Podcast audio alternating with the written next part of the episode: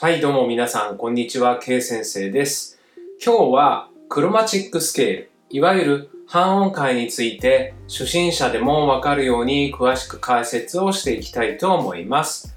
で、早速結論からお伝えしていきますが、コード理論や楽点を習得するためには、クロマチックスケール、いわゆる半音階について正しく理解することが必要不可欠となってきます。ですので、この収録で後ほどクロマチックスケールについて、その構成や成り立ちなどについて詳しく解説をしていきますので、ぜひとも楽しみにしていてください。このチャンネルでは、コード理論、作曲、ピアノ弾き歌いなど音楽が好きな方にとって有益な情報をお伝えしていますので、興味のある方はチャンネル登録をお願いいたします。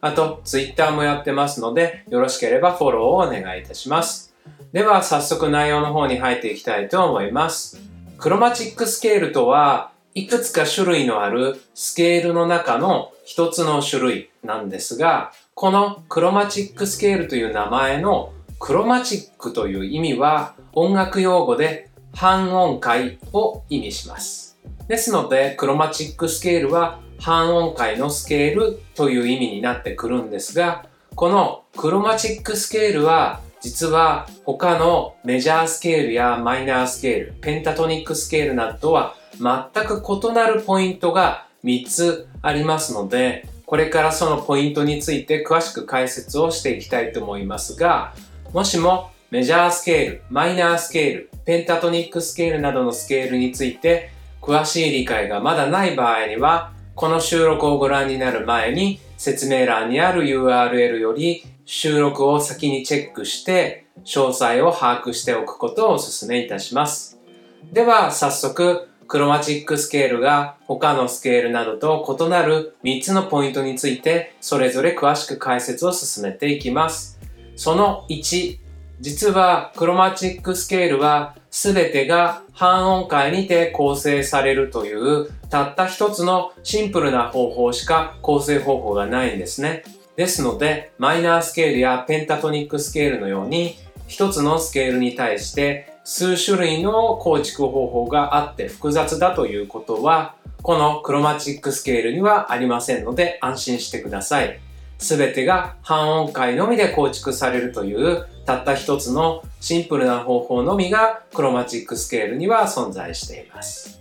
ですが、二つだけ注意点があります。注意点その1はですね、このクロマチックスケールを表記するときに音が上昇する場合はシャープを使っていきます。つまり、クロマチックスケールを用いて音が上昇していく場合は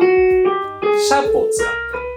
クロマチックスケールを構築していくという注意点が一つあります。そして注意点その2はですね、今度は音を加工させる場合はフラットを用いてスケールを表記するという注意点があります。ですので、クロマチックスケールでフラットを用いて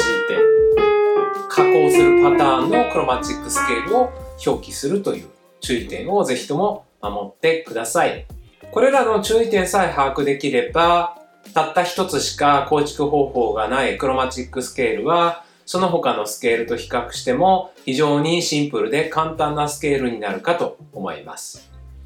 では、クロマチックスケールがその他のスケールとは異なる二つ目のポイントについて解説を進めていきます。二つ目のポイントは、クロマチックスケールに関しては、どの音から始まっても、クロマチックスケールである限りは、同じ名前で呼ぶことができます。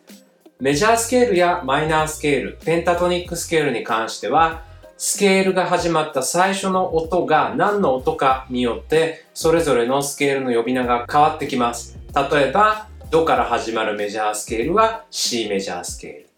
ール。F から始まるナチュラルマイナースケールは F ナチュラルマイナースケール。G から始まるハーモニックマイナースケールは G ハーモニックマイナースケール。というように、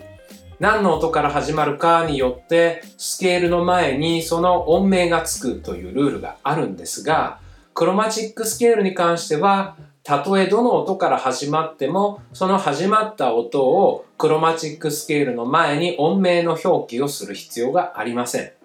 ですので、何の音から始まっても、クロマチックスケールは同じ名前でクロマチックスケールと呼ぶことができます。この点も他のスケールと比較すると非常にシンプルなポイントになるかと思いますので、ぜひとも安心していただきたいと思います。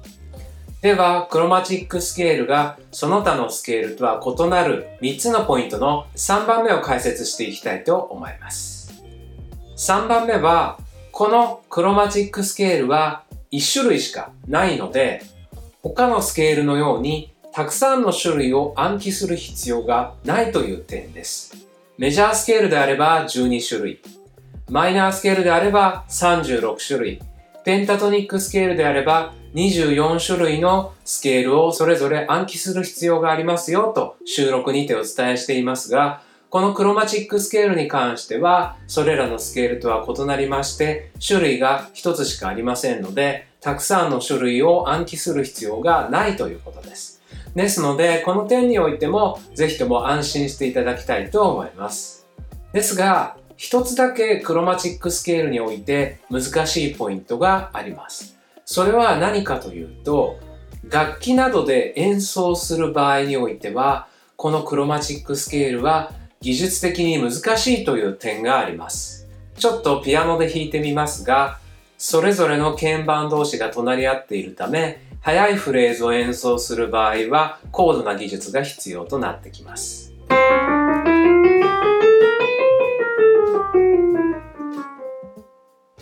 ですが、いろんな音楽ジャンルを演奏していくためには、このクロマチックスケールは必要不可欠なスケールとなってくるので、ぜひとも積極的にクロマチックスケールの練習をしていっていただきたいと思います。また、コード理論や楽点を理解していくためには、このクロマチックスケールを把握することがとても大切になってきますので、ぜひともこれを機会に少しずつ慣れていっていただきたいと思います。そして、ひとたびクロマチックスケールになれましたら、さらに学びを深めていっていただきたいと思いますので、関連の収録などについて説明欄に URL を掲載していますので、必要な場合はそれぞれチェックをして、さらに学びを深めていただきたいと思います。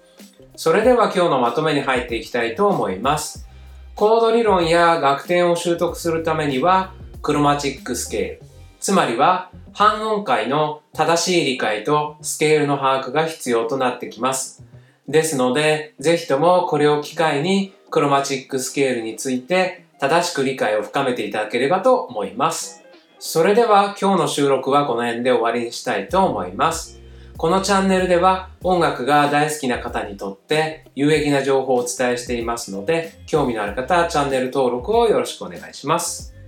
あと、評価やコメントなどもいただけると嬉しいですので、よろしかったら評価、コメントもよろしくお願いいたします。それではまた別の収録にてお会いしましょう。ではまた。